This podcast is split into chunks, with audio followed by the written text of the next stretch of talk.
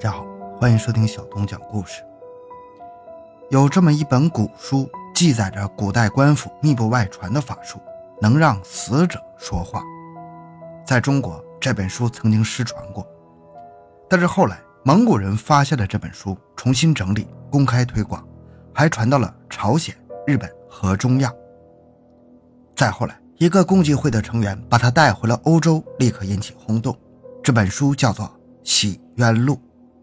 它的作者宋慈被尊为世界法医学的奠基人。欢迎收听由小东播讲的《洗冤录》，能让死者说话的书，它是轰动欧洲的中国古书。回到现场，寻找真相。小东讲故事系列专辑由喜马拉雅独家播出。时间回到一二四六年，这是南宋时期，广西山区有村民报案，他在村口发现了自己好友的尸体。县官让衙役去检查现场，不一会儿，衙役回来报告说，死者身中数刀，被隐藏在路边的草丛里，初步判断是昨天夜晚被杀害的，应该是强盗干的。这种事情很常见，当时广西治安很差。本来县官就想按照强盗谋杀做个报告上报给朝廷，这个案件就结束了。但是当时在广西巡视的朝廷命官恰好就是宋慈。宋慈问县官：“死者穿衣服了吗？”县官答不上来，问衙役，衙役支支吾吾只说死得很惨。宋慈立刻断定这里面有冤情，绝不是强盗谋杀这么简单。于是亲自前往案发地进行调查，果然，死者衣服、鞋帽都在身上，而且凶手下手非常狠，几十个伤口又小又深。这和宋慈的初步判断是一致的。如果是强盗谋杀的话，那么死者随身的财物、衣服一定会被拿走，而且强盗一般都很专业，绝不会留下几十个伤口。所以现在的情况更像是仇杀。接着。宋慈让在场的人都退下，只留下死者的妻子。宋慈问：“你丈夫有仇家吗？”妻子答：“没有。”宋慈又摸了摸伤口，再看看妻子，心中有了答案。他告诉衙役：“死者是被镰刀砍死的。”立刻封锁这个村庄，让每家每户都把镰刀拿出来，放到广场上。如果有谁隐藏，就与犯人同罪。到了下午，七八十把镰刀摆在地上，广场上站满了人。天很热，宋慈一句话不说，观察着镰刀的主人们。不一会儿，有一只苍蝇落到了一把镰刀上，接着又有很多苍蝇都落到了这把镰刀上。衙役问：“这把镰刀谁的？”一个人站了出来。宋慈又问妻子：“你认识他吗？”妻子说：“认识。”前几天他还来我们家借钱，我丈夫没有借给他，他临走前还一直大骂，说要宰了我丈夫。衙役把镰刀扔到他面前，接着宋慈说：“为什么就你的镰刀招苍蝇？死者身上的伤口又小又深，是不是你用这把镰刀砍伤的？你把血迹洗掉了，但是血腥味洗不掉。你骗得了自己的眼睛，却骗不过苍蝇的鼻子。”说到这里，镰刀的主人突然情绪崩溃，当场认罪。这件七百多年前的晒镰案被全球众多的法医学著作引用，宋慈也被认为是法医昆虫学的鼻祖。昆虫是法官们在大自然中的线人，一直到今天，法医们都还在利用苍蝇破案。咱们接着看，二零一一年。湖北武汉，一个护林人在山上巡逻，先后发现了二十多块肢体残骸，一桩悬案笼罩山林。官方要求立即破案，但是这些残骸已经腐败的非常厉害了，毫无线索。那么悬案的突破口在哪里呢？首先，法医确定这些残骸来自同一个人，然后通过耻骨和盆骨判断，这是一个二十多岁的女性。再通过掌骨判断，身高一米六左右，但是接下来，法医再也推算不出更多的信息了，甚至连死亡时间都难以确定。于是，昆虫学家加入了团队，开始研究残骸上发现的大量的蛆虫，这是目前唯一的线索。法医希望通过蛆虫的繁衍情况来推算死亡的时间。十多天后，昆虫学家给出报告：残骸上有两种蛆虫，分别是大头金蝇和棘钩亚麻蝇。然后，昆虫学家收集了当地的平均气温，再在繁殖箱里模拟当地的温湿度，培养这两种苍蝇的蛆虫。培养的过程中，将蛆虫的长度和残骸上的蛆虫长度做对比，推算死亡时间。结果两个数据完全不同。大头金蝇显示死亡时间为发现残骸的三天前，而棘钩亚麻蝇显示死亡时间是四天前。为什么会出现这种情况呢？能得到更精准的死亡时间吗？正在法医学与昆虫学家讨论这些问题的时候。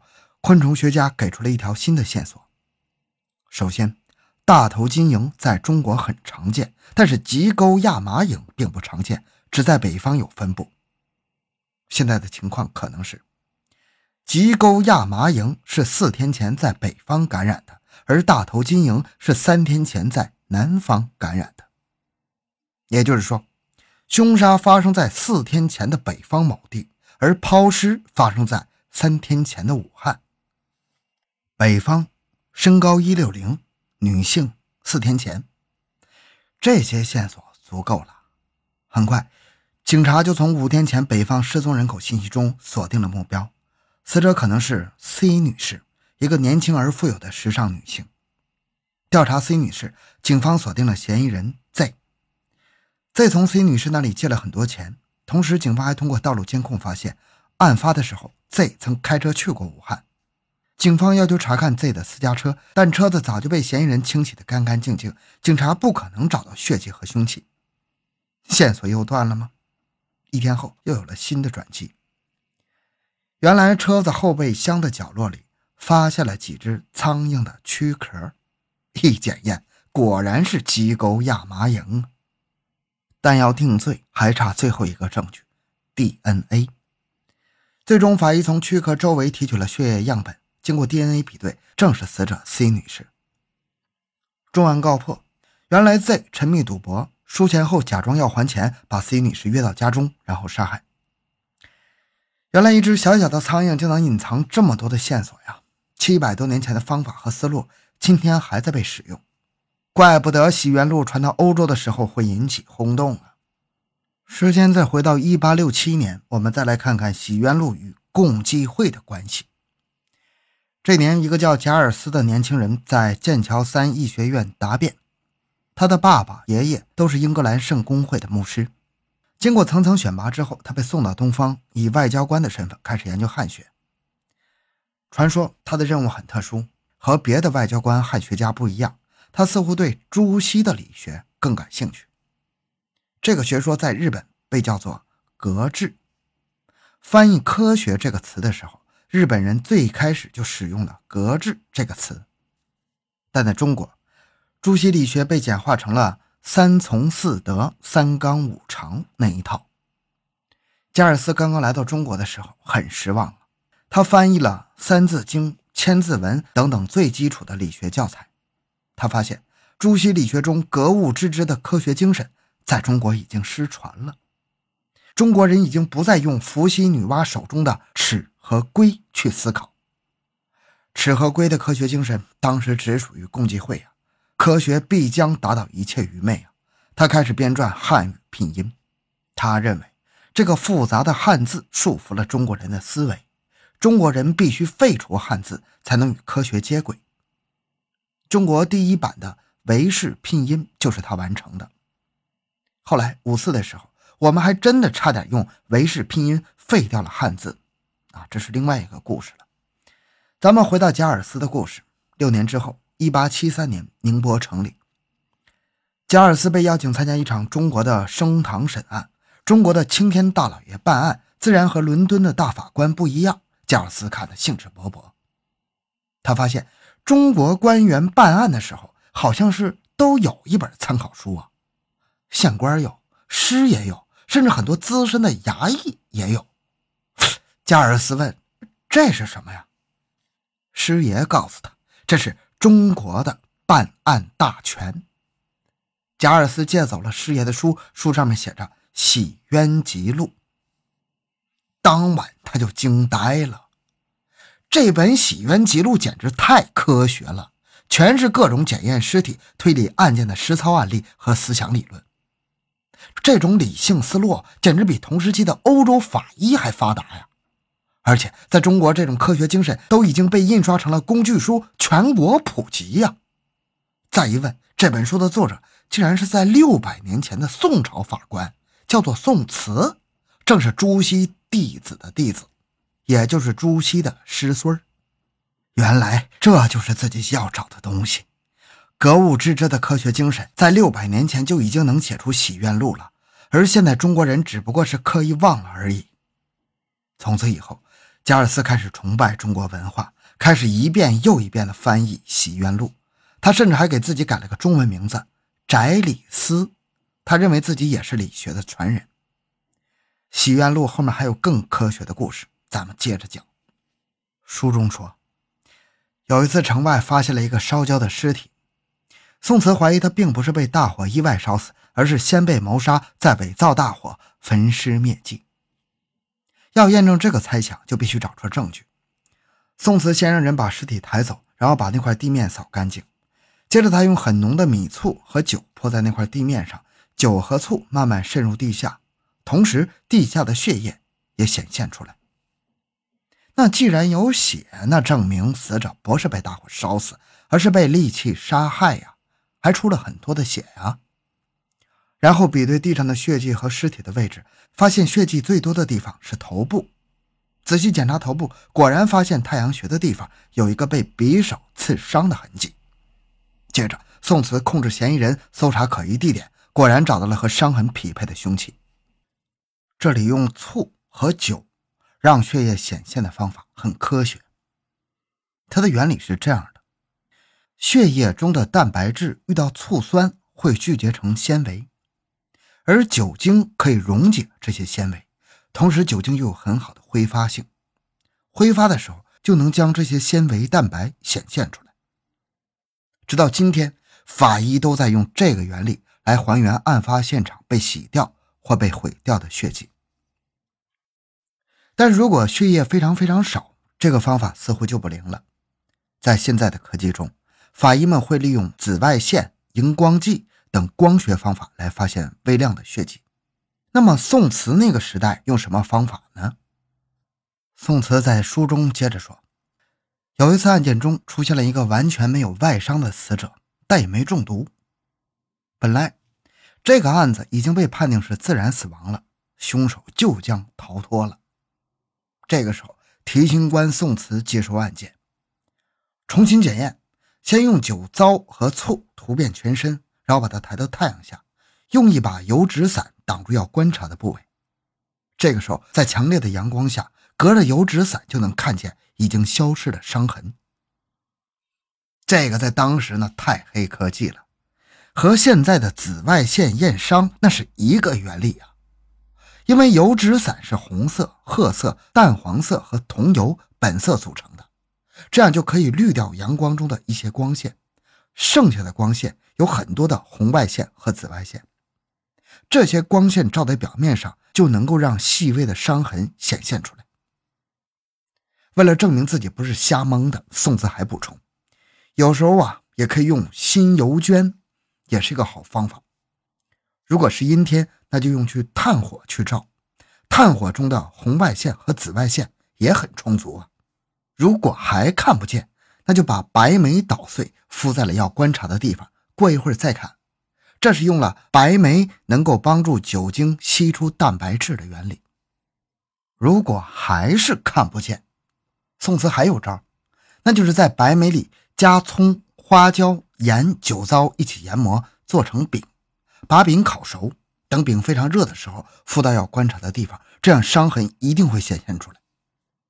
这虽然像有点做美食啊，但是这是还是在利用加热加吸出剂的方法，让醋酸溶解的微量血迹显现出来，原理还是一样的。如果您听到这儿，可能大概能感受到翟里斯当年的心情了。当时欧洲最顶尖的化学、光学原理，这全被宋慈用上了，就为了寻找一点点血迹。无论是检验过程还是专业精神，太理性、太科学了。更何况这还是发生在六百年前的事儿啊！宋慈还在书上记载了破伤风，他还知道破伤风是因为某种外物通过外伤进入身体所导致的。这不就是细菌学吗？是不是有点凌乱呢？具体的记载书中是这么说的：南宋的法律中规定了一个制度，叫做。孤，孤就是说，如果你打伤了他人，那么要留院观察，观察的这段时间叫保孤。如果伤者在保孤期间死了，那么你就要按照杀人犯治罪。如果用手脚伤人，那么保孤十天；如果是用他物伤人，保孤二十天。他物的定义很详细，比如检验后发现你是用很硬的鞋踢伤对方的。那么这个鞋也算他物，不算是手脚。刀伤、烧伤、骨折，保固三十天。如果在保固期发生流产，那么还要再保固三十天。接着书中又说了，如果在保固期外死了，还需要进一步的检查。如果是因为破伤风感染死亡，那也算是谋杀。虽然很多宋代、明代的医书流传下来，都提到了破伤风这个词，但是中医究竟知不知道这是一个由细菌感染伤口导致的不治之症呢？从来就没有一个统一的说法。但是很多听中医的学者就会拿《洗冤录》的这段描述来说事儿，说《洗冤录》中有明确的描述：破伤风灌注致命身死，灌注伤口致命，就都表明至少在南宋的时候。中医是明白破伤风原理的，中医也是有科学思维的，逻辑推理只是差临门一脚。用显微镜发现这个灌注到伤口中的东西，原来是会动的小生物细菌。也许就像是翟里斯最开始来中国找不到理学一样，我们把很多科学的研究和科学的精神都刻意遗忘了。如果再给理学一百年的时间，再让格物致知的精神发酵一百年，也许我们也能踢开科学的大门。历史中还记载了这样一个故事：公元一二四七年，蒙古吞并吐蕃，进攻云南，南宋彻底被包围。就在这一年，六十二岁的宋慈写完了《洗冤集录》。那个时候，宋慈突然有一个念头，他觉得书中记载的方法和理论过于详细，如果被大众知道以后，会不会被罪犯利用呢？魔高一尺，真的会道高一丈吗？他好几次想亲手毁了这本书。但最终，这本书被他送到了宋朝皇帝的书桌上。皇帝看完以后，竟然也和宋慈有一样的担心呢。我们现在真的很难理解这种科学精神带给中国皇帝的焦虑。也许历朝历代还有很多的理性的中国思考都被这种焦虑销毁了。好在这一次，宋朝皇帝决定将这本书小规模的印刷，只发给少数的官员学习。这总算是为后来蒙古人重新发现这本书留下了一点希望，要不然他可能和其他许多的古代典籍一样，在历史的长河中失传了。好了，今天的故事就分享到这里。小东的个人微信号六五七六二六六，感谢大家的收听，咱们下期再见。